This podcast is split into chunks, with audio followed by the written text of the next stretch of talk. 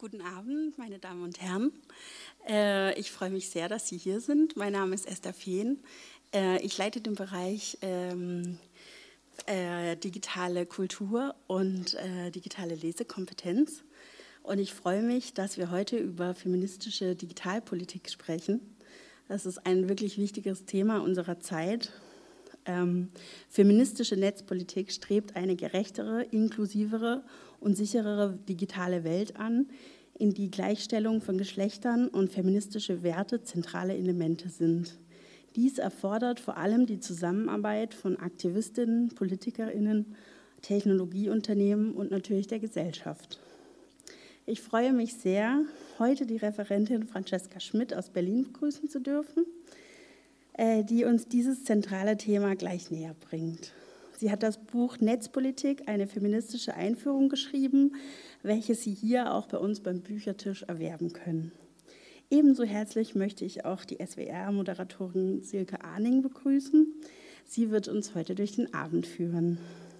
Ich freue mich auch ganz besonders, dass Barbara Straub da ist, die Leiterin der Abteilung für Chancengleichheit der Landeshauptstadt Stuttgart. Äh, sie wird uns gleich einen kurzen Einblick in ihren Bereich geben. Die heutige Veranstaltung ist Teil der Reihe FEM01, äh, Feminismus in der digitalen Welt. Die Reihe wirft einen kritischen Blick auf patriarchale Strukturen und toxische Männlichkeiten, die sich nicht nur in unserem Alltag wiederfinden, sondern auch in unserer digitalen Kommunikation und sich auch in den Algorithmen abbilden können. Die nächsten Veranstaltungen in dieser Reihe stehen auch schon fest. Vorne liegt auch ein Flyer, den Sie gerne mitnehmen können. Am 24. November spricht Beate Hausbichler über den verkauften Feminismus. Also da geht es darum, wie der Kapitalismus sich den Feminismus auch manchmal aneignen kann. Und am 30.11. beleuchtet Ann-Kathrin Koster und Hanna Lichtentäler das Themenfeld Sorgearbeit im digitalen Raum mit dem Titel KI Can't Care, Care-Arbeit im digitalen Raum. Wir würden uns natürlich freuen, wenn Sie auch wieder damit dabei sind. Wir zeichnen unsere Veranstaltungen als Podcast heute auch auf. Falls Sie eine Frage haben und möchten aber nicht dort drin zu hören sein, geben Sie uns einfach Bescheid, dann können wir es rausschneiden. So, jetzt gebe ich das Wort an Barbara Straub und wünsche uns einen spannenden Abend.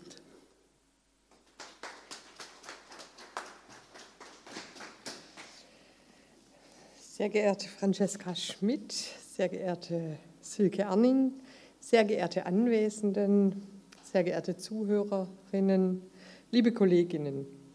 Ich freue mich sehr, dass ich Sie heute Abend begrüßen darf äh, zu dem so wichtigen Thema der feministischen Digitalpolitik. Mein Name, Sie haben es gesagt, Frau Fehn, ist Barbara Straub und ich leite seit etwas mehr als einem Jahr die Abteilung für Chancengleichheit der Landeshauptstadt. Neben vielen Themen wie häusliche und sexualisierte Gewalt, alleinerziehende Migrantinnen, Geflüchtete, Themen der LGBTIQ-Community, gleichstellungsorientierte Männer- und Väterarbeit, äh, stadtinterne, verwaltungsinterne Gleichstellung beschäftigen wir uns auch mit übergreifenden Themen. Und ein wichtiges Thema darunter ist die Digitalisierung, KI und die Auswirkungen auf die Gleichstellung. Ich bin dabei, mich verwaltungsintern und auch in die Stadtgesellschaft hinein zu vernetzen und freue mich sehr, dass es mit der Stadtbibliothek schon gelingt. Lassen Sie mich als Beispiel kurz Werbung in eigener Sache machen. Ich habe versprochen, vor meiner Wahl die Öffentlichkeitsarbeit der Abteilung sichtbarer zu machen und dazu gehören zwei Veranstaltungsreihen. Eine im März eines jeden Jahres rund um den Internationalen Frauentag und eine im November-Dezember zum Thema Gewalt. Ich habe die Flyer in der falschen Tasche. Ich habe sie leider nicht mitgebracht. Sie sind gestern angeliefert worden, aber Sie finden es im Internet ab nächste Woche unter stuttgart.de Chancengleichheit oder hier in der Bibliothek. Da schicken wir es nämlich auch hin. Ähm, die Freischaltung, genau, stopp, ich dachte, ich jetzt dabei. Aber ich möchte Sie heute auf zwei digitale Angebote hinweisen, die wir entwickelt haben. Wir haben einen digitalen Stadtplan mit Unterstützungsangeboten bei Beziehungsgewalt, bei häuslicher Gewalt entworfen und umgesetzt. Ähm, das findet man in dem Flyer. Und es gibt das Projekt Nachtboje. Vielleicht haben Sie von der Vasenboje die letzte Zeit gehört, auf dem Cannstatter Volksfest. Äh, diese Woche startet die Nachtboje Das sind Institutionen in der Stadt, die nachts eine niederschwellige Anlaufstelle bieten, wenn man sich unwohl fühlt für alle Menschen. Und man kriegt niederschwellige Hilfe, keine Beratung, aber Hilfe, äh, Wasser, Strom, wenn das Handy aus ist, oder man kriegt ein Taxi gerufen. Und auch dazu gibt es einen digitalen Stadtplan, alles auf der Seite der Stadt Stuttgart. Aber das sind nur zwei Anwendungsbeispiele. Viel bedeutender und grundlegender sind Fragen, die mit der zunehmenden Digitalisierung einhergehen. Algorithmen und künstliche Intelligenz bestimmen mehr und mehr unseren Alltag in allen Lebensbereichen. Wo können uns Algorithmen bereichern? Wo gilt es ihrer drohenden Allmacht Einhalt und Grenzen zu setzen? Das Verhältnis von Mensch und Maschine muss neu justiert werden und dabei ist es wichtig, die Menschen in ihrer Vielfalt zu sehen. Wer gewinnt und wer verliert durch den digitalen Wandel? Und was bedeutet das für Frauen? Ich denke, liebe Francesca Schmidt, dass Sie sich in Ihrem Vortrag diesen Fragen nähern. Gerne würde ich Sie noch auf ein von uns neu gegründetes Netzwerk Frauen und Digitalisierung hinweisen. Es entstand in Kooperation mit der Landeszentrale für politische Bildung und einer Einzelperson durch eine Veranstaltung im Sommer im Rahmen der IBA-Ausstellung und mit dem Titel Frauen in der smarten Stadt. Wir treffen uns digital am 24. Oktober 18.30 Uhr und es wird die Digitalisierungsstrategie der Stadt Stuttgart vorgestellt. Bei Interesse mailen Sie doch bitte an die chancengleichheit.stuttgart.de mit der Bitte um den Einwahllink. Und dann möchte ich Sie noch darauf hinweisen, dass am 8. November der Beirat für Gleichstellungsfragen im Rathaus sich mit dem Thema Digitalisierung beschäftigt. Und ich habe als Expertin Laila Fetitsch von der Bertelsmann Stiftung eingeladen, die zu Beginn einen Vortrag zu Ethik, KI und Verwaltungen mit Blick auf Gleichstellung geben wird. Auch diese Sitzung ist öffentlich. Sie beginnt um 17 Uhr im mittleren Sitzungssaal im Rathaus. Ich bin sehr gespannt, Frau Schmidt, auf Ihren Vortrag und auf die anschließende Diskussion. Herzlichen Dank.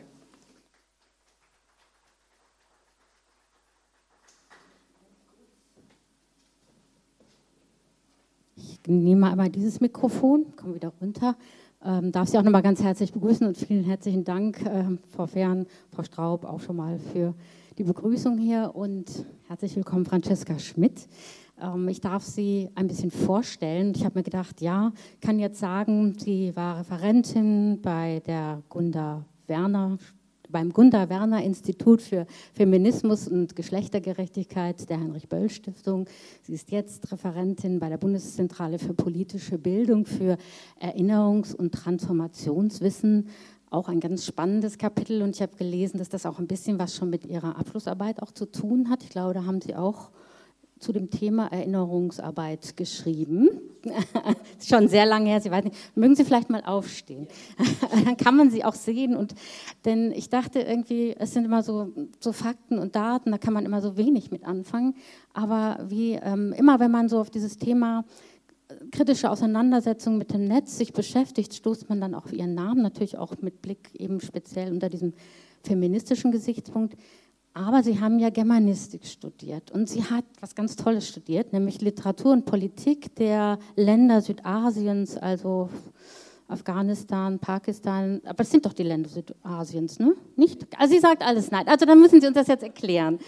Vornehmlich sind das äh, tatsächlich Indien, Sri Lanka, Ceylon, Pakistan schon auch. Aber im Großen und Ganzen ist es eigentlich fast nur Indien, muss man sagen, im Studiengang.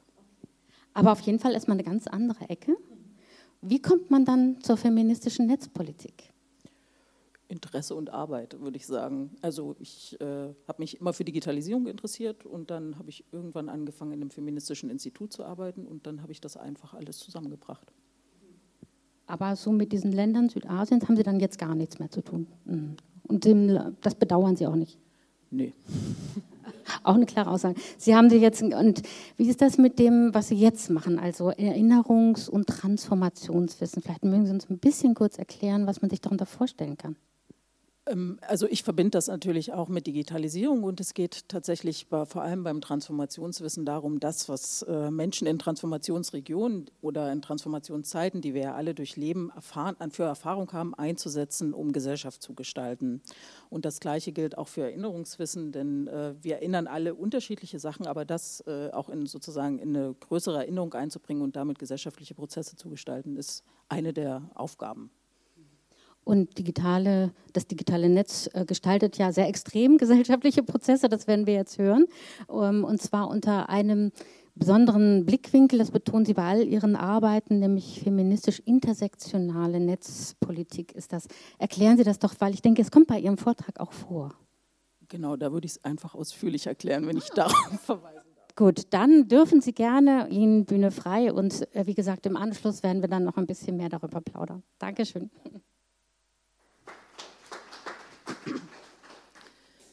So, man kann mich verstehen, gehe ich davon aus. Vielen Dank äh, für die Einladung und dass ich äh, heute mit Ihnen hier über feministische Digitalpolitik, ein, eines meiner Herzensthemen, äh, sprechen darf. Und ich werde so ungefähr 30 Minuten sprechen. Wenn ich zu schnell bin, sagen Sie es am besten sofort an. Ich versuche nämlich immer einfach fertig zu werden, aber manchmal ist das auch nicht so hilfreich. Bevor wir einsteigen in irgendwie sowas, was man Theorie oder theoretische Auseinandersetzungen wirklich im low-levelig äh, nennen könnte, habe ich ein paar Beispiele mitgebracht. Ähm, sind ja auch schon einige genannt worden, die sich vor allem mit Fragen der Diskriminierung durch Digitalisierung oder durch Technologien auseinandersetzen, beziehungsweise in diesem Umfeld zu finden sind. Und mit denen möchte ich einsteigen, damit wir dann nachher so ein bisschen besser verstehen, wie wir das in die Felder der Netzpolitik oder der Digitalpolitik einordnen können. Genau. Und ich fange jetzt einfach mal ganz schnöde mit etwas an wie dem Arbeitsmarkt, wo wir vielleicht im ersten Moment gar nicht drüber nachdenken würden, dass das was mit Digitalisierung zu tun hat oder sehr viel, sehr viel große Auswirkungen auf Digitalisierung hat. Ähm, und der Arbeitsmarkt im Tech-Bereich spiegelt im Grunde genommen das wieder, was Frauen generell oder oft auf dem Arbeitsmarkt ähm, erleben. Sie sind nämlich in manchen Bereichen und vor allem auch in diesem Bereich kaum anwesend. Die äh, Arbeitsmarktstudie für Europa im digitalen Bereich hat festgestellt, dass ungefähr 20 äh, Prozent der Expertinnen im Digitalbereich Frauen sind.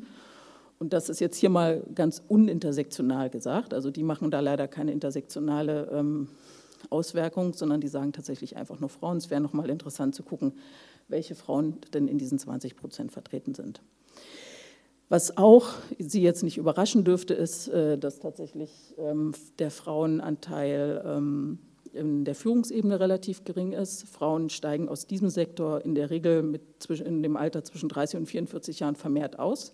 Das ist im Grunde genommen die Zeit, wo sie gegebenenfalls Führungspositionen übernehmen könnten. Die Studie bringt das zusammen mit den aufkommenden Betreuungspflichten, die in dieser Zeit wohl auch zustande kommen könnten, zum Beispiel durch Kinder.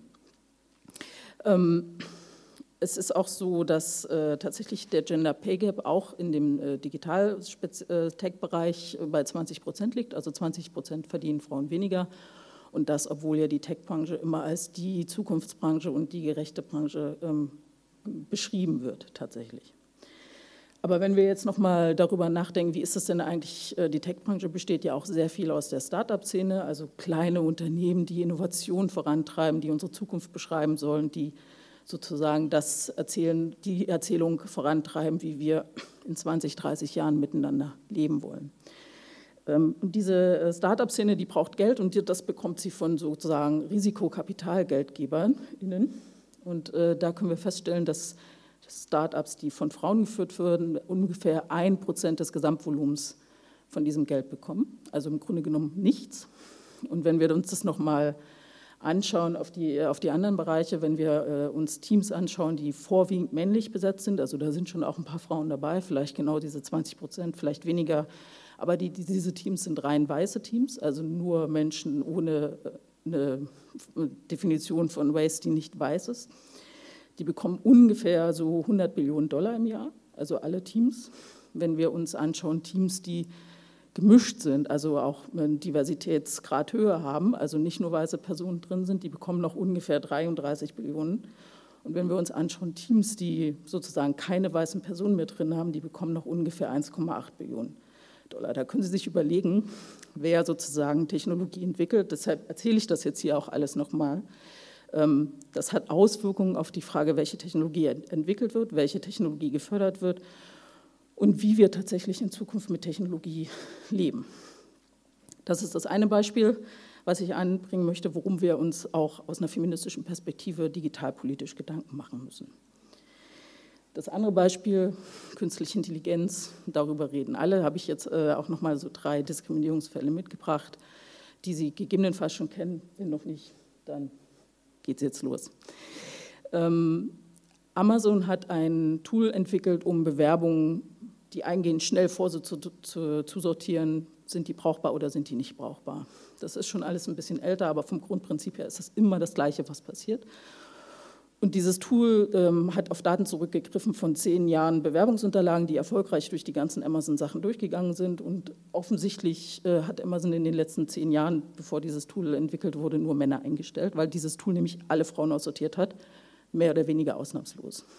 Und auch wenn man Kategorien wie Geschlecht rausgenommen hat, beziehungsweise gar nicht drin waren, sind die trotzdem aussortiert worden durch sogenannte Proxys, also Vermittlerkategorien wie zum Beispiel haben die bei Freizeit angegeben, die waren in einem Women's Soccer Team oder so. Also hat das Tool sofort festgestellt, das sind Frauen, werden aussortiert, können nicht so gut sein, weil die Bewerbungsunterlagen der letzten zehn Jahre das zu auf, ausschließen lassen.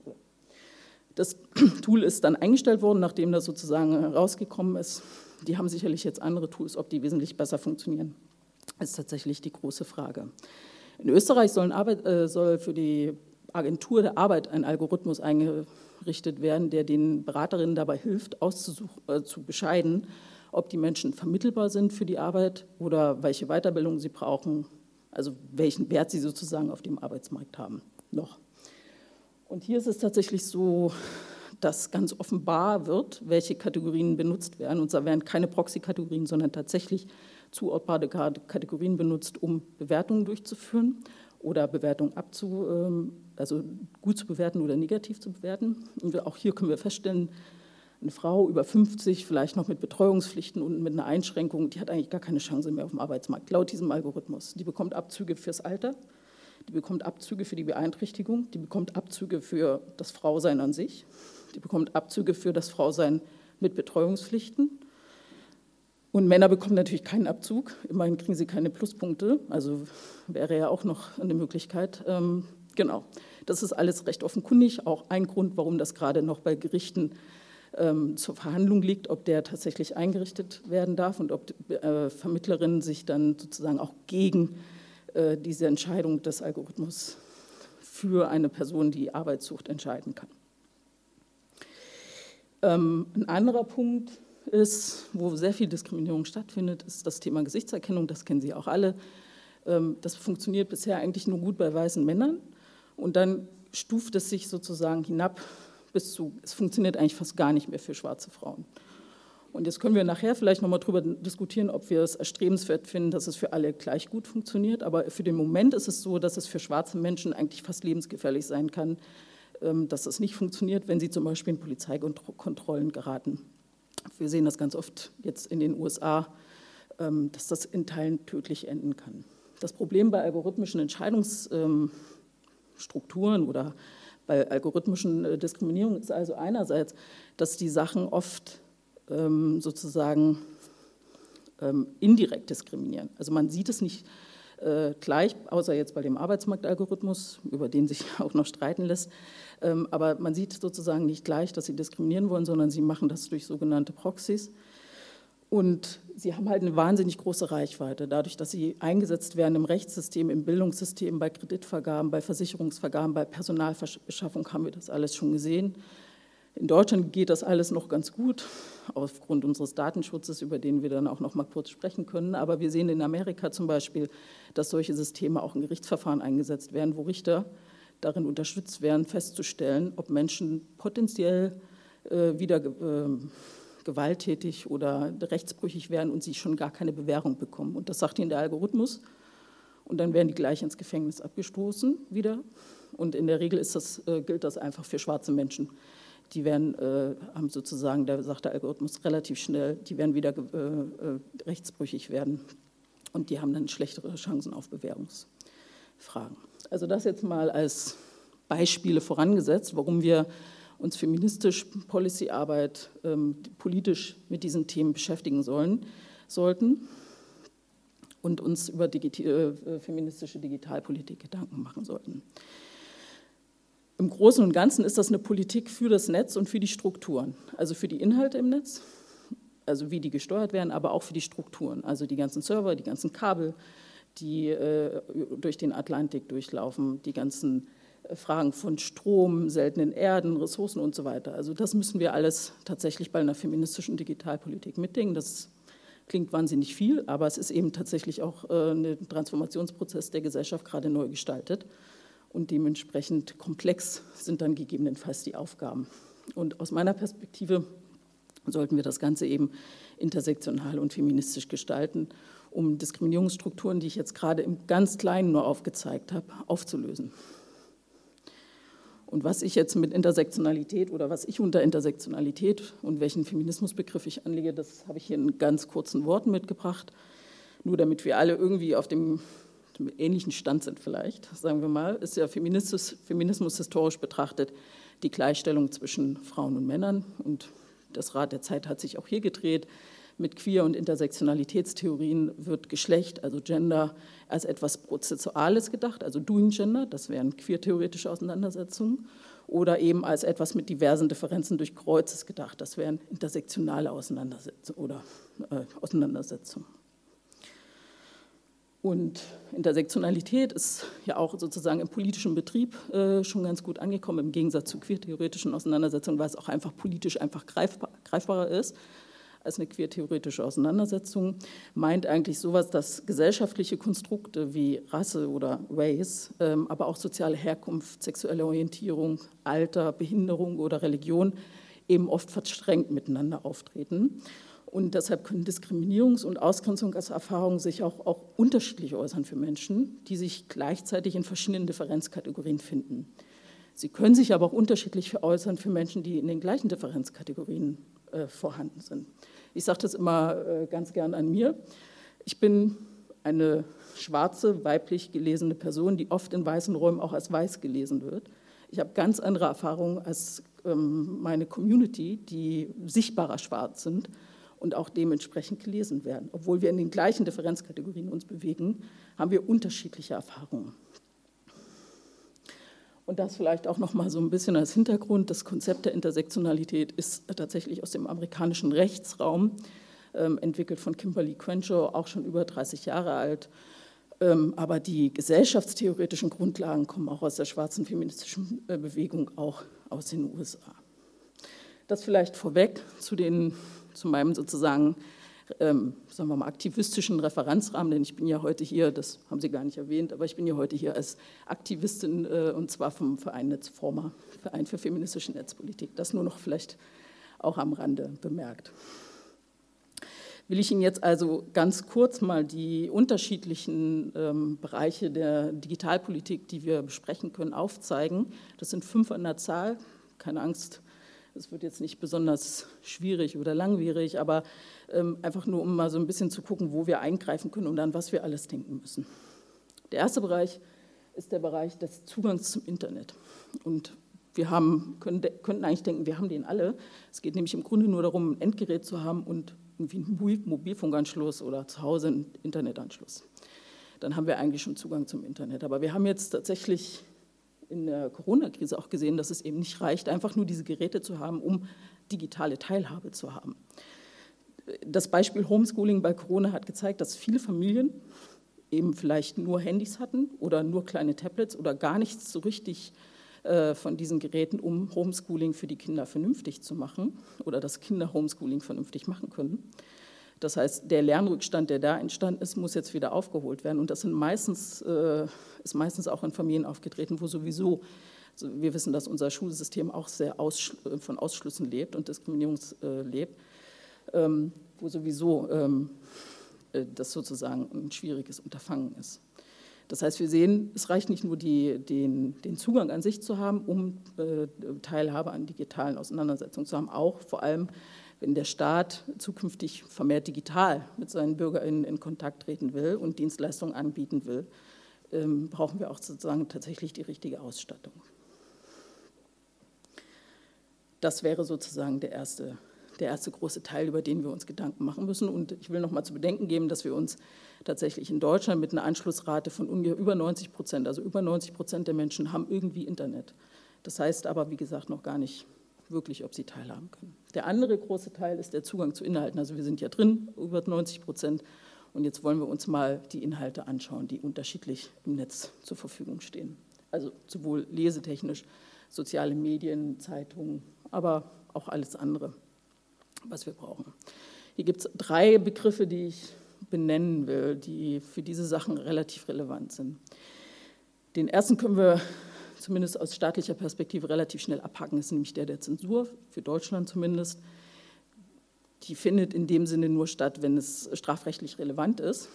Aber aus einer privatwirtschaftlichen Perspektive findet Zensur auf alle Fälle statt ähm, im Internet. Das haben auch äh, feministische Initiativen, äh, ähm, sagen wir mal, angeprangert, äh, äh lauthals, dass zum Beispiel nackte Frauenkörper immer zensiert werden, wohingegen nackte Männerkörper nicht zensiert werden. Vergewaltigungswitze werden auch nicht zensiert. Aber Menstruationsblut wird zum Beispiel zensiert von sozialen Medienplattformen. Also das ist ein großer Teil, der uns den Zugang zu Inhalten einfach tatsächlich verwehren kann. Ein anderer großer Teil ist die Frage der Netzneutralität. Davon haben Sie gegebenenfalls schon mal was gehört. Das ist eigentlich sozusagen eine Grundfeste des Internets.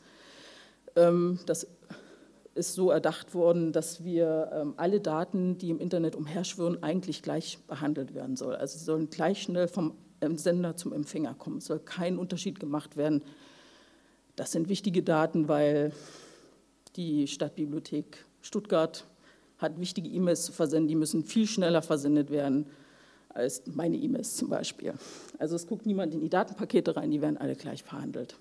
Das ist immer wieder äh, in sozusagen wird immer wieder in Frage gestellt, die Frage der Netzneutralität, weil das nämlich ein Punkt ist, den Internet-Service-Provider wie Vodafone, Telekom, O2, also die sozusagen das Internet in Deutschland jetzt anbieten, damit noch eigentlich Geld verdienen könnten und eigentlich auch ein bisschen dieses Geld brauchen, um den Glasfaserausbau, Netzausbau oder den Mobilfunkausbau voranzutreiben, weil das für die eigentlich kein gutes Geschäft ist im Moment.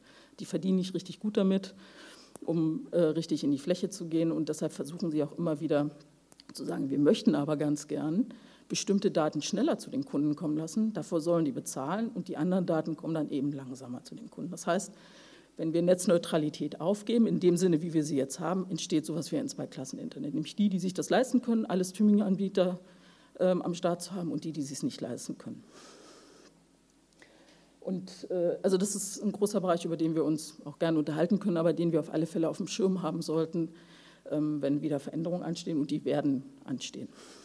Das ist auf alle Fälle schon wieder in Diskussion als, äh, als potenzielles Politikfeld. Und das der dritte große Bereich, den ich hier auch wirklich nur ganz kurz anreichen, anreißen will, ist der der digitalen Gewalt, der auch den Zugang zu Inhalten verhindern erschwer, oder erschweren kann. Mindestens erschweren, aber eben auch verhindern kann. Nämlich immer dann, wenn Menschen, die von digitaler Gewalt so sehr betroffen sind, dass sie zum Beispiel gar nicht mehr ins Internet gehen können oder bestimmte Seiten einfach nicht mehr aufrufen können und dann eben von bestimmten Informationsflüssen, von bestimmten sozialen Netzwerken, von, also nicht nur in dem Sinne von soziales Netzwerk Facebook, sondern wirklich von interpersonalen sozialen Netzwerken abgeschossen sind. Das ist auch ein großer Punkt, was den Zugang zu Inhalten betrifft und weshalb wir uns auch damit ähm, sehr gut beschäftigen sollten. Der dritte große Bereich, das ist, äh, ich kann es Ihnen so sagen, gar nicht mein Lieblingsbereich, deshalb werde ich den ganz schnell abarbeiten. Hier ist der Bereich des Urheberrechts. Ähm, mit der Digitalisierung haben sich auch einfach neue Formen des Eigentums entwickelt und das wäre eigentlich eine gute Möglichkeit gewesen, sich nochmal über die Frage der Urheberinnenschaft äh, Gedanken zu machen. Hat man leider nicht gemacht. Stattdessen müssen wir tatsächlich eigentlich, auch wenn es jetzt nicht mein Thema ist, aber ich will es Ihnen trotzdem ans Herz legen, aus feministischer Perspektive uns immer die Frage stellen, gerade auch bei diesem Bereich, weil das auch ein sehr monetarisierter Bereich ist, was wir in die Verwertungslogik einspeisen und ob wir nicht sozusagen auch Urheberinnenschaft aus diesem männlich-patriarchal konnotierten Konstrukt herausziehen wollen und zu etwas ganz anderem definieren wollen. Digitalisierung wäre eine Möglichkeit gewesen, das tatsächlich zu tun. Und es gab auch viele Ansätze mit den Creative Commons Lizenzen, also freie Lizenzen. Man entwickelt etwas, man schreibt etwas und stellt es unter eine freie Lizenz. Das heißt, andere Menschen können es nutzen, Dinge damit tun, ähm, das weiterverbreiten. Aber leider ist es äh, sozusagen, naja, ich will gar nicht sagen Nischenprojekt geblieben. Es ist schon äh, sehr umfangreich. Die Wikipedia ist ein gutes Beispiel für Creative Commons, aber man hätte es tatsächlich auch noch mal größer machen können. Und aus einer feministischen Perspektive ist das auch ein wichtiges Thema. Der vierte große Bereich ist es, der Bereich des Datenschutzes, ein, ein in Deutschland sehr beliebter, sehr beliebtes Thema tatsächlich. Und ganz Europa ist uns dankbar, dass wir dieses beliebte Thema auch äh, in die Datenschutzgrundverordnung eingebracht haben. Historisch gesehen hat es Gründe, warum das in Deutschland so ist, äh, dass wir sehr, sehr vorsichtig sind, was Datensammlung angeht und was Datenerhebung angeht. Und das ist auch tatsächlich gut so. Ähm, und es gibt auch eine lange Geschichte dazu, bis wir da zu dem Punkt gekommen sind, bei dem wir heute sind. Aber wir müssen auch wissen, dass wir sozusagen das Wissen und die Möglichkeiten, die eigenen Daten im Internet zu schützen, ungleich zu verteilt sind, weil es nämlich trotz allem recht schwierig ist, die eigenen Daten im Internet zu schützen, bis in Teilen noch tatsächlich unmöglich, wenn man teilhaben will an bestimmten Sachen. Und auf der, also einerseits ist das Wissen ungleich verteilt, man muss ziemlich viel wissen, was Einstellungen und so weiter angeht, und andererseits sind aber auch die Gefahren, also wenn ich den Daten verliere oder meine Daten ausgebeutet werden, die sind auch ungleich verteilt. Also es gibt Menschen, für die ist das wesentlich schlimmer, wenn die Daten verlieren, bis gar lebensbedrohlich. Ich bringe hier nochmal das Stichwort digitale Gewalt und Doxing mit ein. Das ist sozusagen, Doxing ist die Bekanntgabe von persönlichen Daten im Internet von Opfern von digitaler Gewalt. Und für die ist es ungleich schlimmer als für andere Personen, die jetzt vielleicht sowieso äh, gar nicht im Sinne von äh, so viel Diskriminierungserfahrungen machen und auch machen müssen aufgrund des Status in ihrer in, gesellschaftlichen Status, den sie haben. Das ist also tatsächlich äh, auch deshalb ein sehr wichtiges feministisches Thema, Datenschutz, mit dem wir uns auseinandersetzen sollten und eher auch aus meiner Perspektive immer für einen starken Datenschutz äh, zu plädieren, weil es nämlich auch tatsächlich die Schwachen in Gesellschaft, in, in Gesellschaft am besten schützen kann. Und der fünfte Bereich ist der, um den es auch am meisten geht, deshalb steht hier auch am meisten auf dieser, auf dieser Folie, ist der der digitalen Öffentlichkeiten. Öffentlichkeit hat sich äh, auch im Zusammenhang mit Privatsphäre durch die Digitalisierung sehr verändert. Also Privatsphäre hat sich als Konzept sehr verändert und Öffentlichkeit hat sich als Konzept sehr verändert. Die wichtigsten Veränderungen sind zum Beispiel eine erhöhte Sichtbarkeit von Priva vormals privaten Informationen, die jetzt äh, durch soziale Medien oder Online-Plattformen äh, geistern oder expliziter eingestellt sind. Ähm, das nächste ist, dass eine starke Personalisierung stattgefunden hat, vor allem durch die, Personal, äh, die sozialen Medien, und zwar von dem, was wir sehen und auch dem, was wir dann darauf antworten. Ne? Also Algorithmen bestimmen ja sozusagen, wie unser Instagram-Feed oder Facebook-Feed oder X heißt es jetzt oder Mastodon-Feed aussieht. Und dementsprechend reagieren wir natürlich dann auch darauf. Und das hat auch einen Einfluss auf die Frage, was ist denn jetzt eigentlich noch Privatsphäre und was ist Öffentlichkeit.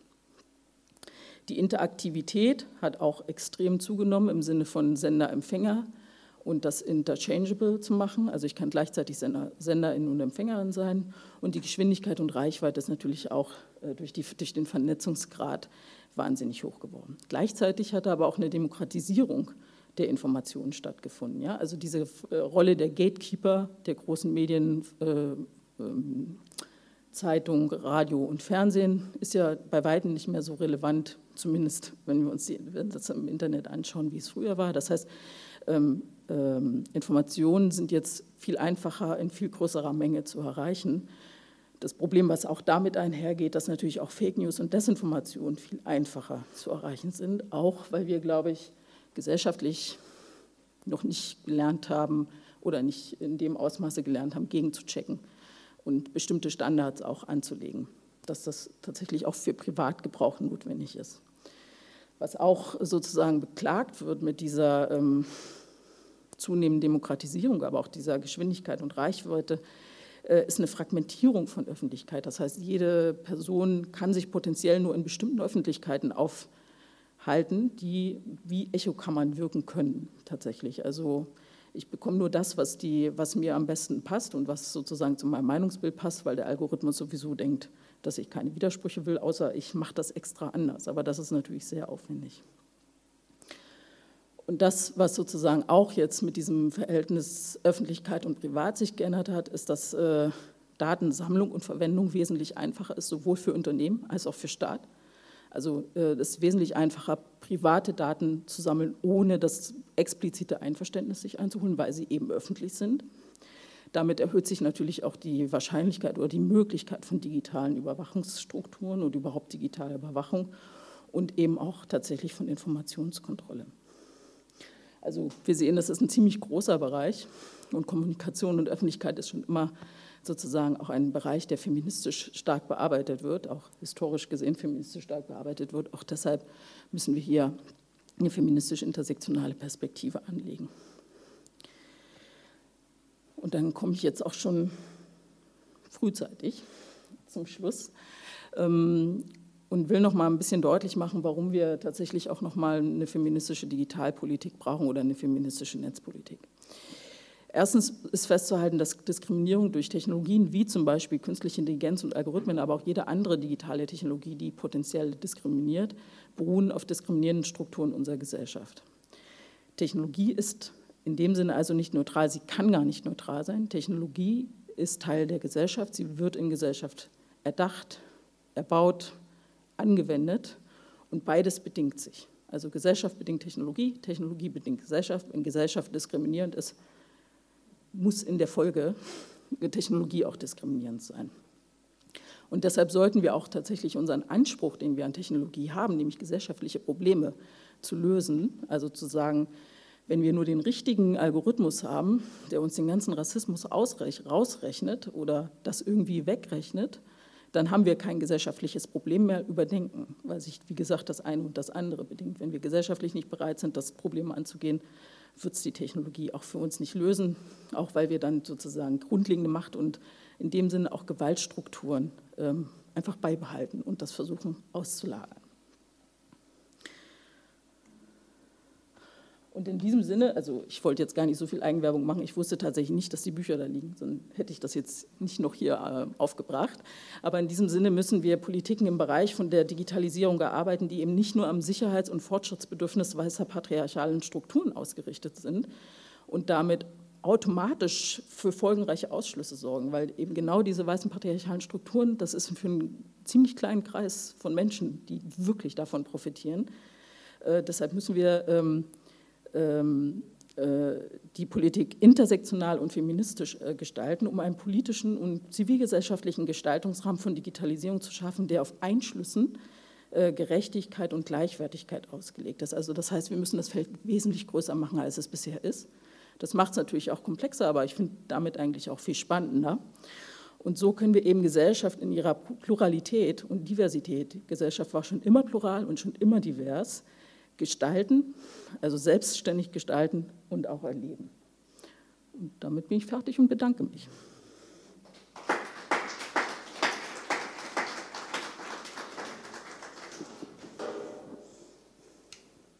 Vielen Dank, Frau Schmidt. Dann verlagern wir so ein bisschen die Diskussion hier oben hin. Kleine Atempause für die Referentin. Vielleicht auch für uns alle ganz gut, so ein bisschen mal das sacken zu lassen, was wir gerade in der sehr konzentrierten Form von Ihnen gehört haben.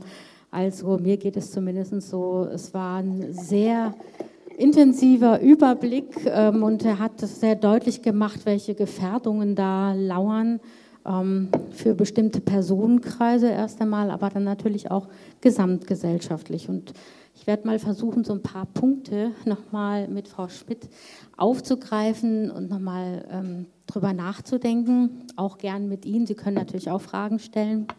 Wir haben eben gehört bei Ihrem Überblick, ähm, es ging los praktisch mit dem Thema Zugang zum Netz. Gibt es da eigentlich auch, Sie haben ja deutlich gemacht, gerade Corona-Zeit, nicht alle haben ein Tablet zu Hause. Das hat sich da sehr ähm, doch bemerkbar gemacht. Aber kann man eigentlich sagen, gibt es da auch so einen Gender Gap, was den Zugang zum Netz betrifft? Gibt es da eine Lücke? Mm, also es, ich es gibt verschiedene Studien, die das leider nicht in dem Sinne belegen. Es wird immer nur pro Haushalt gesagt, wie viele Computer da sind und dann kann man sich sozusagen ausrechnen, wer den nutzt. Es gibt einen Unterschied in der Nutzung. Ähm, der, der Internetanbieter oder der, der Internet-Services. Ähm, Frauen nutzen das anders, pragmatischer, könnte ich jetzt sagen. Ähm, pragmatischer und vor allem auch für soziale Kontakte eher. Und ähm, ich, also ich, es ist jetzt wirklich ganz hinten in meinem Gedächtnis, muss mhm. ich ganz ehrlich sagen, aber der D21-Index, ähm, wenn jemand nachlesen will, die äh, machen das immer ganz gut. Ähm, und Männer machen tatsächlich eher so ein bisschen Spiele und andere Sachen. Aber auf alle Fälle nutzen die das länger und mehr und Frauen nutzen es nicht so lang. Und auch hier ist, sagt man, dass die Korrelation einfach mit ähm, Care-Arbeit äh, zusammenhängt, ja, weil Frauen einfach auch mehr Care-Arbeit übernehmen. Deshalb haben die gar nicht so viel Zeit, im Internet rumzudröseln. Klingt natürlich auch irgendwie so ein bisschen klischeehaft, aber ähm, wir wissen, dass die Realität sich oft leider so noch so darstellt. Sollte es eigentlich aus Ihrer Perspektive ein Grundrecht auf Internet geben? Ja. Warum? Weil wir, weil wir sehen, dass das Internet und digitale Technologien unsere Gesellschaft gerade gestalten. Und zwar aus meiner Perspektive nicht immer nur zum Guten. Ähm, und ich finde es wichtig, wenn wir, das habe ich ja vorhin auch schon gesagt, wenn wir tatsächlich nochmal über, darüber nachdenken, dass staatliches Handeln mehr ins Netz verlagert werden soll, dass überhaupt mehrere Dinge ins Netz verlagert werden sollen, finde ich es wichtig, dass alle einen gleichberechtigten Zugang haben. Ähm, genau, deshalb gehört das, äh, wäre das aus meiner Perspektive unabdingbar, dass es ein Grundrecht wird. Also auch wenn wir zum Beispiel sehen, dass, ich weiß, ich meine, durch Corona hat man ja jetzt gesehen, dass, äh, ich gehe jetzt mal vom, vom Studium aus, dass viele Sachen im Studium jetzt digital laufen. Auch da hat man zum Beispiel gesehen, dass es super schwierig ist. Viele Studierende, die saßen dann plötzlich wieder zu Hause bei ihren Eltern irgendwie in der Küche und haben versucht, mit dem Rechner ähm, am Start zu sein oder hatten zum Teil auch gar keinen Rechner.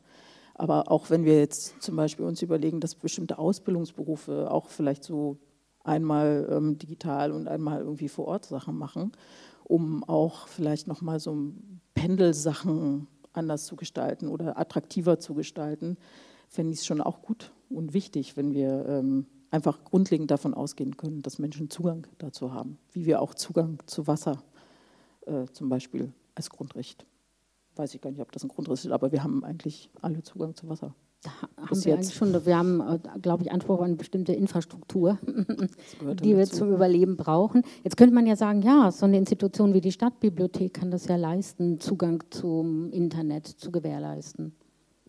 Tun sie ja sicherlich auch schon. Äh, Institutionen wie, wie Bibliotheken. Tun sie ja, gibt tun sie. Mhm. Genau, und das ist auch super wichtig. Aber wir können uns zum Beispiel, also ich meine, für mich ist das keine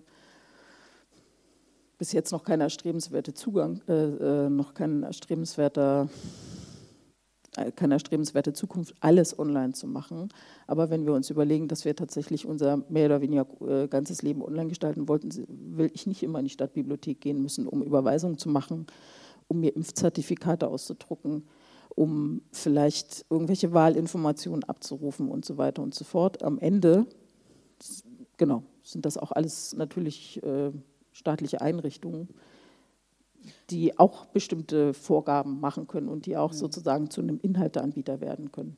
Ja, je mehr so Verwaltungsaufgaben und Bürokratie natürlich ins Netz wandern, ähm, umso eher ist natürlich wichtig, dass ich das auch von daheim aus machen kann. Das leuchtet irgendwie ein, dass nicht mehr auch jeder dabei über die Schulter schauen kann. Sagen in der Privatsphäre, aber ja, irgendwie schon. da kommt man noch, ja genau, so ein bisschen braucht man das schon. Ähm, ist das eigentlich in der es ist immer wieder mal in der Diskussion gewesen, dieses Grundrecht auf Internet, aber es ist realistisch. Wie schätzen Sie das ein? Ich bin jetzt mal optimistisch und sage, das ist realistisch. Okay, bleiben wir dabei. Kommen wir nochmal zu diesem Thema Netzneutralität. Das hat mich neugierig gemacht, was Sie da gesagt haben. Sie haben ja angedeutet, ähm, da werden ja sich oder da stehen Veränderungen an. Also dieses Thema, alle Daten sollen gleichberechtigt transportiert werden, unabhängig von den Inhalten ähm, aber dass eben doch die äh, verschiedenen Anbieter versuchen, diese inzwischen auch EU-weite Regelung immer wieder zu unterlaufen. Es gab da auch so eine Geschichte mit dem, ähm, mit dem Zero-Rating vor zwei, drei Jahren, ähm, wo man also günstig übers Handy äh, mobile Daten abrufen könnte zum Nulltarif. Das ist tatsächlich verboten worden. Warum? Man könnte ja eigentlich denken, ist doch ein prima Angebot für die VerbraucherInnen. Mm, Könnte man denken, aber es ist ja meistens verbunden mit bestimmten Diensten. Also ich weiß zum Beispiel, dass es jetzt in Deutschland die Telekom so einen Spotify-Dienst hatte.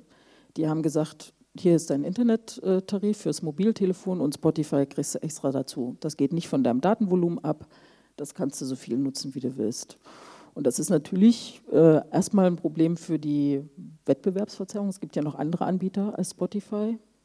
Ich, ich glaube, ich muss jetzt hier nicht mehrere nennen, ich bin ja hier keine Werbemaschine, aber zum einen, zum anderen ist es auch tatsächlich so, dass äh, wenn diese Angebote überhand nehmen, werden keine anderen neuen Angebote mehr entwickelt, weil das Geld einfach tatsächlich dann nicht mehr investiert wird. Das ist das äh, nächste.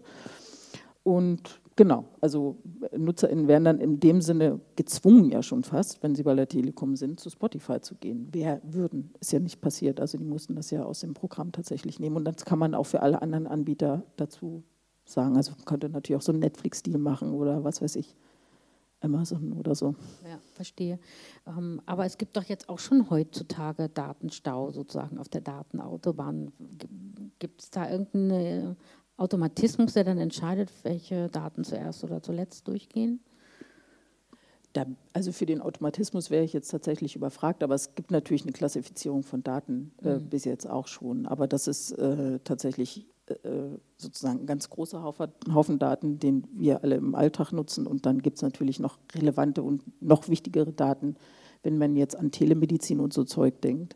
Ja. Die wären dann natürlich im Zweifelsfall wichtiger, die Daten. Und es ist auch tatsächlich so, dass man, wenn die Netze nicht ausgebaut werden, irgendwann ist es auch vielleicht einfach mal eine physische Grenze da an dem, was übertragen werden kann, muss man tatsächlich nochmal darüber nachdenken, wie man Daten klassifiziert aber dann würde man eher größere Töpfe bilden und nicht so kleindeteilig das machen, denn damit in diesen großen Töpfen auch kleine Anbieter mit dabei sind, die dann genauso schnell übertragen werden wie, ich sage es jetzt mal bei Suchmaschinen, dass äh, Google genauso schnell funktioniert wie Ecosia oder die andere Suchmaschine, ähm, dass die dann sozusagen in eine Klasse reinkommen.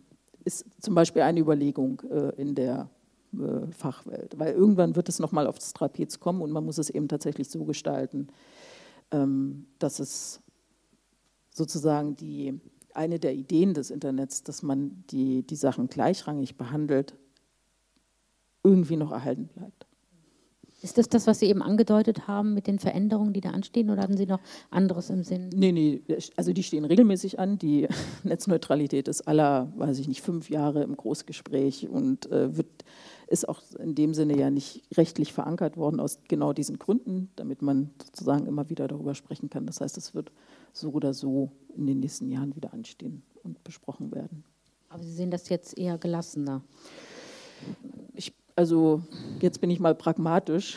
ähm, äh, es, es, geht ja auch in Politik auch immer so ein bisschen um Interessensausgleich und äh, da ist es mir tatsächlich wichtig. Es bringt ja nichts, auf einer Position zu beharren, wo man einfach tatsächlich weiß, das ist dann nicht mehr durchführbar. Ähm, am Ende verlieren nur alle, stattdessen dann eine Position, eine Position zu finden, wo wir trotzdem noch von den, ich will das gar nicht so also von, äh, ähm, von den Menschen ausgehen, die nicht zentral gerade gesetzt sind, sondern an die Ränder geschoben werden und von da aus Politik machen ähm, und von da aus dann die Entscheidungen suchen.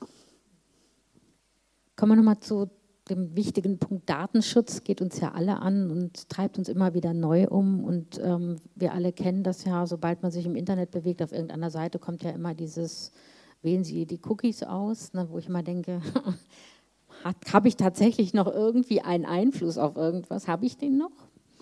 Ja, Sie könnten zum Beispiel auf Abwählen. Ich will auswählen gehen oder abwählen gehen und dann werden nur die funktional notwendigen Cookies gesetzt. Und darauf kann ich auch vertrauen. Ich bin jetzt mal positiv und sage ja. Okay, also ähm, das wäre ja schlimm, wenn wir das, wenn wir das jetzt nochmal in Frage stellen würden, mhm. glaube ich, oder? Dann also ich will es nicht fragen, ich wollte nur mal den, ja, nee, das, sozusagen die Einschätzung der Expertin hören. Deswegen und das äh, beruhigt, ist ja auch beruhigend. Würden Sie denn sagen, Datenschutz im Internet ist, gibt es das überhaupt? Ja, ja, also da an der Stelle zum Beispiel. Zum Beispiel da an der mhm. Stelle. Ich kann auch ähm, in verschiedenen sozialen Netzwerken, soweit es geht, zumindest meine Daten versuchen zu schützen im Sinne von, dass sie nicht öffentlich werden. Ich gebe sie natürlich trotzdem preis und wir wissen natürlich auch dass auch viel Unfug damit betrieben wird tatsächlich. Ähm, aber bis zu einem gewissen Grad kann ich sie natürlich schon schützen. Aber wenn ich sie gänzlich schützen wollte, dann müsste ich versuchen, dem Ganzen zu widerstehen. Und auch das ist ja eigentlich nicht möglich mehr. Wir können ja, selbst wenn wir selber sagen, ich bin nicht im Internet, ich habe kein Smartphone, ich habe kein Smart Home, ich habe von all dem Zeug nichts. Ich sitze mit meinem Schreibblock zu Hause ähm, sobald wir irgendwie rausgehen oder woanders hingehen, sind wir relativ schnell irgendwie mit dabei. Wir müssen nur zu Freunden gehen, die Alexa zu Hause am Start haben und schon sind wir äh, sozusagen, haben wir unsere Datenspuren auch hinterlassen. Ungewollterweise, aber. Ja, und da kommen wir natürlich schon zu so einem anderen Schwäch. Wir haben gleich das Stichwort genannt, Alexa wäre eben so eine Frage, weil Datenschutz, das ist die andere Seite der Medaille, ist eben dieses Datensammeln, ähm, um, dem wir uns irgendwie gar nicht mehr entziehen können. Und wenn man Alexa mal eben googelt oder in eine andere Suchmaschine eingibt, egal, ähm, dann kommen gleich auch so ähm, viele Ratgeberartikel, wie man mit Alexa dann den Wohnraum überwachen kann, ähm, auch wenn man gar nicht daheim ist beispielsweise. Ähm, also das sind so beliebte Ratgeberartikel. Das ist genau die Frage, eben, die Sie ja eben auch schon angetextet haben, was bedeutet vor diesem Hintergrund eigentlich dann noch Privatsphäre? Ja, im Grunde genommen ist es äh, in diesem Falle dann etwas, was man selber verhandelt und aushandelt, aber den klassischen Begriff von Privatsphäre kann man dann einfach tatsächlich nicht mehr anlegen, wenn man ein Smart Home zu Hause hat. Also das geht dann einfach nicht mehr, weil man sozusagen keine Privatsphäre mehr hat in dem Sinne. Man ist natürlich trotzdem noch zu Hause, aber die Sachen werden ja trotzdem mitgeschnitten und leider auch zu großen Teilen einfach gespeichert. Aber das, genau, ja. Ähm, wenn man so zum Beispiel genau mit FreundInnen darüber diskutiert ähm, und dann sagen natürlich ganz viele immer, ja, wieso, macht doch eigentlich überhaupt nichts, habe ja nichts zu verbergen. Was sagen Sie solchen Leuten? Ich sage äh, solchen Leuten immer, das ist, ähm, erstens heißt das, wenn ich äh, für mich sage, ich habe ja nichts zu verbergen und ich gebe alles preis, dann heißt das, die Person, die das eigentlich nicht will, die hat scheinbar was zu verbergen. Und ich fange an, sozusagen Kriminalisierung durchzuführen für Leute, die das einfach nicht wollen, weil die offensichtlich irgendwas zu verbergen haben, da wir ja sonst alle so freizügig sind. Das ist das eine. Das andere ist, dass sich ähm, auch so ein bisschen auf eine Solidarität eigentlich hoffe äh, bei Menschen, weil es gibt Menschen, die haben per se eigentlich nicht, auch nichts zu verbergen in dem Sinne, die sind aber gefährdeter in Gesellschaft und die müssen einfach ganz anders aufpassen und ganz anders äh, ähm, mit ihren Daten umgehen. Das hatte ich ja schon gesagt, ne, dass sozusagen auch die Gefahren ungleich verteilt sind von Datenverlust. Ähm, und von daher sollten wir uns alle äh, darüber Gedanken machen, was diese Überwachungstechnologien ermöglichen, zum einen. Zum anderen ist es auch so, das sehen wir weltweit und auch in Europa, Politiken können sich verändern. Politische Voraussetzungen können sich verändern. Ähm, Demokratie als äh, Konzept ist scheinbar nicht so sattelfest mehr. Äh, das sehen wir in den USA äh, oder eben auch in anderen Teilen von Europa. Ähm, dass wir uns darauf verlassen können, dass wir sozusagen, dass unsere Daten immer in guten und gutwilligen Händen sind mit, aus politischer Sicht. Auch schon deshalb wäre ich eher vorsichtig. Und nochmal so ein anderes Argument, was auch immer kommt, also in so Diskussionsrunden ist, ja, sollen die doch sammeln, das liegt dann irgendwo in den USA auf irgendeinem Riesenserver, was wollen die denn überhaupt damit anfangen? Wie, wie finden die denn überhaupt jetzt das, was ich jetzt gerade hier gesagt habe? So nach dem Motto, ist ja eh nicht relevant, verschwindet in irgendwie aber Millionen von, ich weiß nicht was, ja.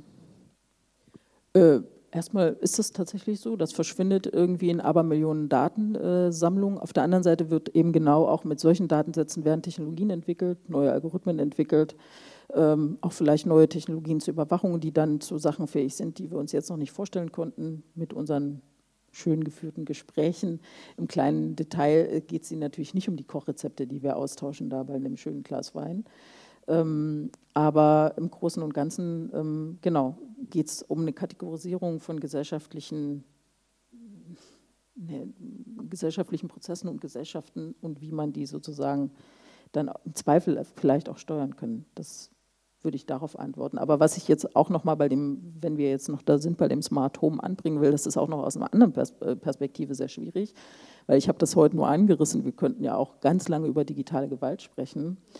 Und auch da ist es ein ganz großes Problem, weil wir mit diesen Utensilien des Smart Homes auch wirklich ähm, häusliche Gewalt äh, durchführen können. Also die werden auch ganz oft genutzt, um tatsächlich sozialraumnahe Gewalt durchzuführen, indem, wenn wir zum Beispiel ähm, ähm, Türschlösser haben, die elektronisch oder per Handy zu schließen sind, wenn wir ähm, Heizung haben, Rollos haben, Musik haben. Man kann da wirklich eine Hölle aufbauen und man steht einfach draußen vor der Tür und die Personen, die man, in der Regel sind das ja Frauen, die, ähm, denen das widerfährt, die haben die Hölle in der Wohnung mit dem schönen neuen Smart Home. Das sind also eigentlich Gefährdungen, die noch gar nicht so bewusst sind, glaube ich, habe ich den Eindruck, weil sie werden uns ja immer, uns KonsumentInnen, immer so verkauft, das ist ein Vorteil für unser Leben, das macht unser Leben bequemer und einfacher, aber gleichzeitig bricht durch die Hintertür doch dann eben die totale Überwachung ein und es ist ja auch, ähm, auch ein Thema bei Ihnen eben zum Beispiel dieses ähm, Angebot, dass man zum Beispiel sich ähm, über einen einzigen Account bei verschiedenen Anbietern anmelden kann. Das ist auch so eine Bequemlichkeit. Ist ja wunderbar, da braucht man ja irgendwie dann sich nicht mehr so viele Dinge merken. Warum ist sowas auch für Sie bedenklich? Naja, Sie haben es im Grunde genommen gesagt, ein Anbieter hat dann am Ende sehr, sehr viel Daten von mir. Ein, das Passwort ist ja dann vielleicht noch das geringste Problem, aber der hat sozusagen, wenn ich das heißt Single Sign-On, man kann sich sozusagen mit Google oder mit Facebook auf unterschiedlichen Webseiten anbieten, an, anmelden. Und wenn ich jetzt mal Google nehme und die haben ja nicht nur schon meine E-Mails, die sie durchforsten und mir Vorschläge für die Antworten machen, sondern die haben dann auch tatsächlich noch mein, äh, ganz viele andere Daten, die sie mit den anderen Seiten austauschen ähm, in den Anmeldeprozessen. Und die können dann ein richtiges personalisiertes digitales Ich von mir erstellen tatsächlich. Und jetzt könnte man sagen, ja gut, dann kriegst du halt irgendwie noch bessere Werbung oder so. Aber ähm, wie gesagt, das ist, wir sprechen sozusagen jetzt alle in Zeiten, wo uns das vielleicht jetzt erstmal nicht so sehr stört. Aber das kann sich eben ja leider auch ziemlich schnell ändern. Und genau, aus Prinzip bin ich sowieso schon dagegen. ja, ich wollte nur noch mal, dass Sie so deutlich sagen, weil ich glaube, das sind ja alle diese kleinen Dinge, die uns dann immer so als Annehmlichkeiten äh, verkauft werden und man ist sich der Folgen gar nicht so richtig bewusst. Und ähm, Sie haben eben auch gesagt, Sie plädieren für einen starken Datenschutz. Was würde das aus Ihrer Sicht beinhalten? Was muss da passieren? Also die Datenschutzgrundverordnung äh, ist schon eine ziemlich coole Sache. Ähm, sie ist halt leider auch sehr anstrengend für die NutzerInnen, aber das ist tatsächlich den Trade oder den Handel, den ich dann damit eingehe. Und ich glaube, das ist auch etwas, was wir ähm, sozusagen im Sinne von Sensibilisierung mit den Menschen äh, tatsächlich noch machen müssen. Das ist kein, kein Übel, was man machen soll, oder ähm, es muss nicht zu viel sein, sondern es hilft sozusagen einem selber. Und es hilft aber auch ganz vielen Personen, die noch eben, wie ich jetzt schon mehrfach sagte, wesentlich gefährdeter sind als ich jetzt vielleicht oder als wir hier im Raum, wenn ich jetzt das mal so überstülpen darf. Ähm, und ich glaube, da wird es jetzt mir eher gehen. Ich glaube, äh, es gibt immer Sachen, die man noch stärker machen könnte beim Datenschutz, aber ähm, ich würde sagen, in der Datenschutzgrundverordnung sind wir schon ganz gut aufgestellt. Ähm, aber ich glaube, das Verständnis dafür, dass wir, dass das eine gute Sache ist, die nicht störend ist, ich glaube, die müssen wir äh, noch ein bisschen vorantreiben oder sensibilisieren. Ja, aber es ist eben auch keine einfache Sache. Ne? Also das müsste man sicher vielleicht auch zum Thema in der Schule machen. Sicher. Also auf alle Fälle auch zum Thema in der Schule. Und ich glaube, es ist ähm, auch tatsächlich nochmal wichtig, diese his historische Genese jetzt gerade nochmal in Deutschland zu sehen, warum das auch hier nochmal so stark ist und wie wichtig das tatsächlich ist. Das würde vielleicht auch noch ein paar andere Sachen mitbesprechbar machen gleich äh, bei dem Thema. Ähm, aber genau, das ist in der Schule wichtig, aber das ist auch für alle, uns alle drumherum wichtig. Ja, weil ich denke, es erfordert eben schon wirklich auch eine gewisse Kompetenz, ähm, sich damit auseinanderzusetzen. Und damit sind wir ja auch wieder bei Ihrem Grundthema. Das heißt, bestimmte Gruppen erreicht das vielleicht dann auch gar nicht. Das ist ja immer so tatsächlich mit Informationen, dass das bestimmte Gruppen gar nicht erreicht. Ich glaube, viel schlimmer fände ich tatsächlich, ähm, dass also das ist das eine, aber viel wichtiger ist, glaube ich, auch, dass äh, wir gesamtgesellschaftlich sehen, dass bestimmte Gruppen einfach wesentlich gefährdeter sind. Dann ist es vielleicht auch nochmal einfacher, Konzepte zu entwickeln mit diesen Gruppen zusammen, wie man ähm, an Vermittlungskonzepten arbeiten kann, an Bildungskonzepten arbeiten. Also in meinem hauptberuflichen Leben bin ich ja ähm, im Bereich der politischen Bildung zuständig. Da arbeiten wir auch tatsächlich mit den Menschen natürlich daran und gar nicht so sehr, ähm, wie wir Sachen dahin bringen können. Deshalb ist, glaube ich, dieser Zweischritt ganz wichtig. Einerseits muss uns klar werden, ähm, was ich gerade schon sagte, dass wir, dass bestimmte Gruppen einfach wesentlich gefährdeter sind und das, das müssen wir gar nicht irgendwie so emotional nehmen. Das ist einfach tatsächlich so, so ist Gesellschaft. Ähm, und das zum anderen müssen wir dann eben tatsächlich mit diesen Gruppen zusammen äh, sie und uns gleichzeitig dazu befähigen, äh, diese Sachen anzugehen und zu bewältigen. Ich denke, das ist natürlich auch immer zwei Sachen. Also die Datensammelei ist einerseits eben schwieriges Feld, weil es ist auch eine ständige Gratwanderung. Wir wissen ja, man muss natürlich auch Daten sammeln, um zum Beispiel eben ähm, Tätern im Netz beizukommen, die andere mit Hate Speech belästigen, mit Stalking oder sonst irgendwas. Oder was sie eben sagen, da sind eben Frauen besonders gefährdet. Und da geht es eben darum, Daten zu sammeln. Oder natürlich immer das bekannte Argument ähm, von Staatsseite, eben um ter zur Terrorismusbekämpfung brauchen wir eben auch diese Daten, die müssen wir erheben. Ähm, wo sehen Sie da sozusagen einen guten Weg, sagen wir mal, zwischen der ähm, Vorratsdatenspeicherung sozusagen, die viel, der viel diskutierten und dem, was wirklich tatsächlich auch notwendig geboten wäre? Ähm, der erste Weg war mal, die zwei Sachen getrennt zu verhandeln. Also Terrorismusbekämpfung ist das eine und die Frage von äh, digitaler Gewaltverfolgung von digitaler Gewalt ist das andere. Ähm, das hat erstmal gar nicht so sehr auch in der Datensammelei miteinander zu tun. Für, die, für Letzteres braucht man keine Vorratsdatenspeicherung. Man braucht, man müsste mal die bestehenden Strukturen, die da sind, nutzen und die aufstocken. Also Strafverfolgungsbehörden, Schulen und aufstocken, was das angeht. Ähm, ähm, das schon mal, wäre schon mal eine ganz gute Sache, dass wir sozusagen bestimmte Abfragen einfach schneller bekommen tatsächlich. Es ist ja auch jetzt wieder ein, ein neuer Gesetzesentwurf im Schwange zu digitaler Gewalt, der ein bisschen in dem Sinne zu weitreichend ist, weil er gar nicht genau sagt, was digitale Gewalt ist, aber also da wird alles Mögliche mit erschlagen. Ähm, aber das ist noch in der Bearbeitung, da können wir hoffen, dass das noch mal ein bisschen präziser wird.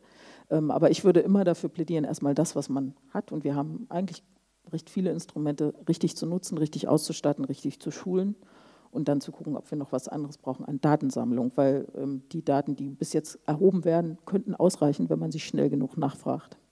Und wenn man die Hürden nicht so hoch setzt, sie nachzufragen. Also im Grunde sind die Daten schon vorhanden aus Ihrer Perspektive. Hm.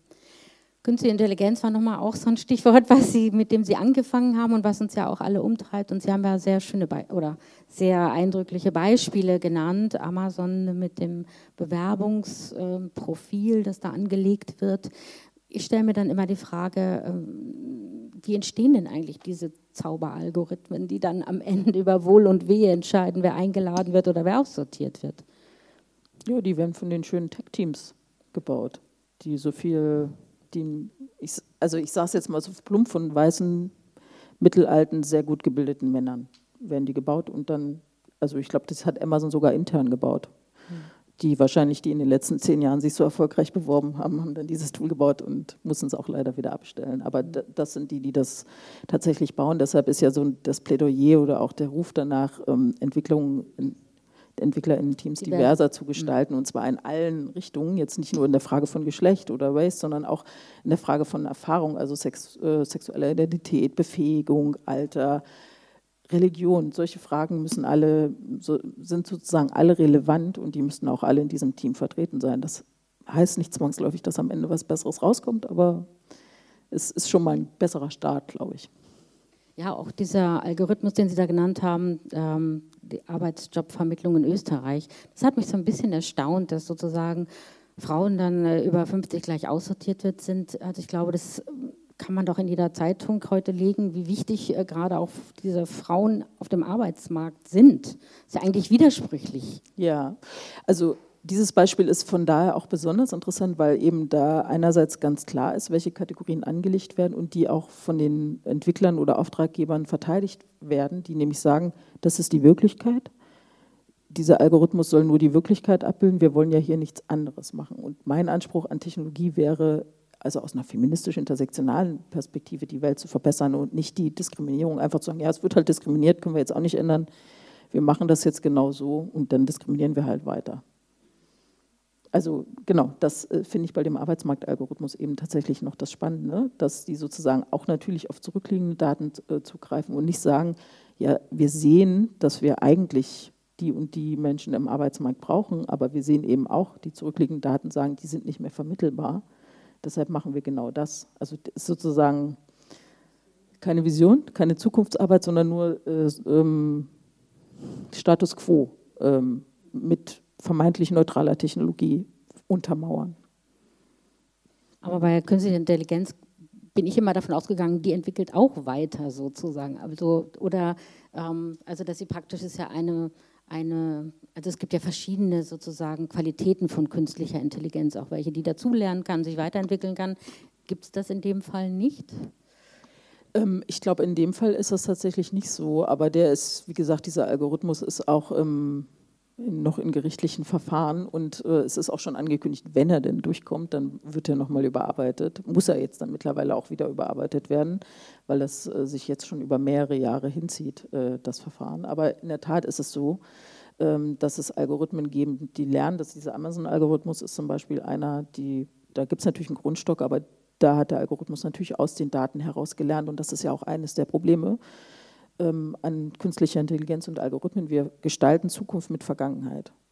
Und wir sind uns, also ich, wir sind uns, ich bin mir schon klar darüber, aber ich glaube, ich weiß nicht, wir sind uns als Gesellschaft nicht klar darüber, dass wir sozusagen eine Zukunft schreiben, die nur auf Vergangenheit beruht und sozusagen begangene Fehler nicht rausrechnet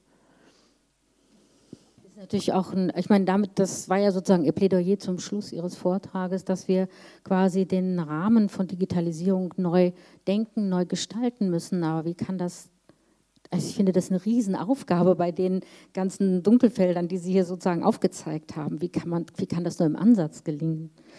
Naja, ich bin immer für arbeitsteilige äh, Arbeitsteilung tatsächlich. Also natürlich können wir nicht, äh, also als Gesellschaft sollten wir das im Kompletten machen. Aber ähm, für die einzelnen Feldern können wir natürlich oder sollten wir natürlich auf alle Fälle arbeitsteilig vorgehen. Das wäre die Antwort. Ähm, doch nochmal zurück zu einmal diesem Thema äh, Gesichtserkennung. Das hatten Sie ja auch angesprochen durch künstliche Intelligenz und ähm, festgestellt, dass sozusagen bei schwarzen Menschen diese Gesichtserkennung schlecht funktioniert. Und zugleich haben Sie deutlich gemacht, die andere Frage ist, wollen wir das sozusagen, dass das perfekt funktioniert. Also ähm, können Sie da nochmal darauf eingehen, auf die Problematik?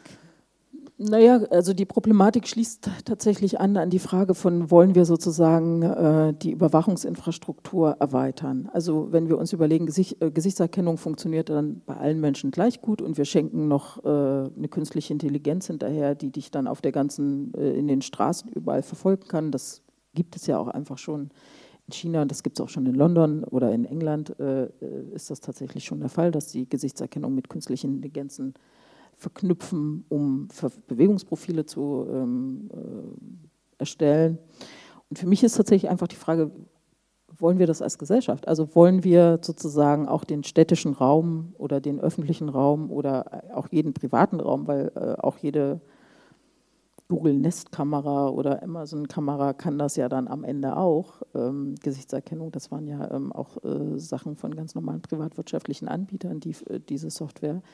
Ähm, wollen wir tatsächlich diese Art von Überwachungsstrukturen? Ich sage jetzt, ich habe es jetzt schon dreimal gesagt, noch, im Moment leben wir in einem, in einem Land, wo wir uns vielleicht nicht so viel Gedanken machen müssen, aber ich weiß nicht, ich habe letzte Woche auch Wahlen, Wahlergebnisse mir angeschaut und ich bin schon in Sorge, ähm, was da kommen könnte.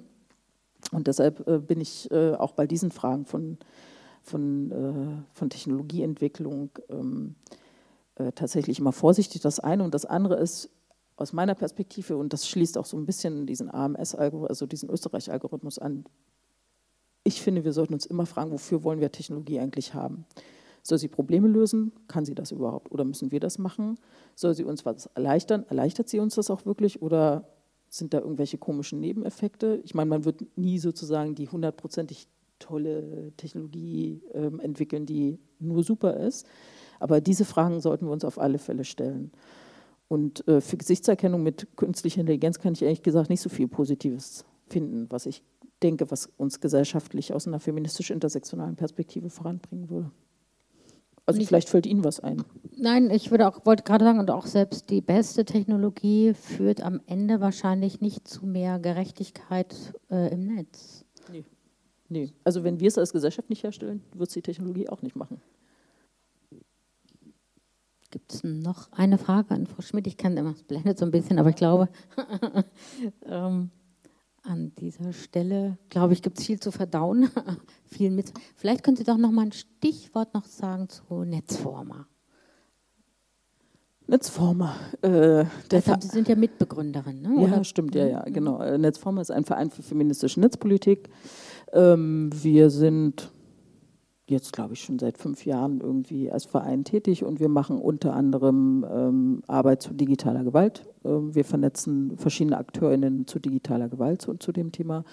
Wir arbeiten auch, das äh, wird ja hier auch einen Vortrag geben zu ähm, Digitalisierung und Care ähm, und machen verschiedene äh, thematische Sachen. Wir haben auch ein, zum Beispiel ein Buch rausgegeben, wenn KI dann feministisch das kann man bei uns bestellen. Das haben wir im Eigenverlag gemacht und auch Barcamps. Also so ein bisschen politische Bildung und auch so ein bisschen politisches Lobbying. Bin nicht so die beste Werbemaschine, muss ich sagen. Aber da hat man so ungefähr meine Vorstellung. Gut, wunderbar. Ja, dann, ähm, wenn nicht noch irgendwelche Fragen auftauchen, würde ich an dieser Stelle schließen mich ganz herzlich bei Ihnen bedanken für Ihre Aufmerksamkeit und ganz herzlichen Dank nochmal an Frau Schmidt, dass Sie uns so viel und so viel Spannendes und ja auch so zum Nachdenken mit auf den Weg gegeben haben. Dankeschön. Danke für die Einladung.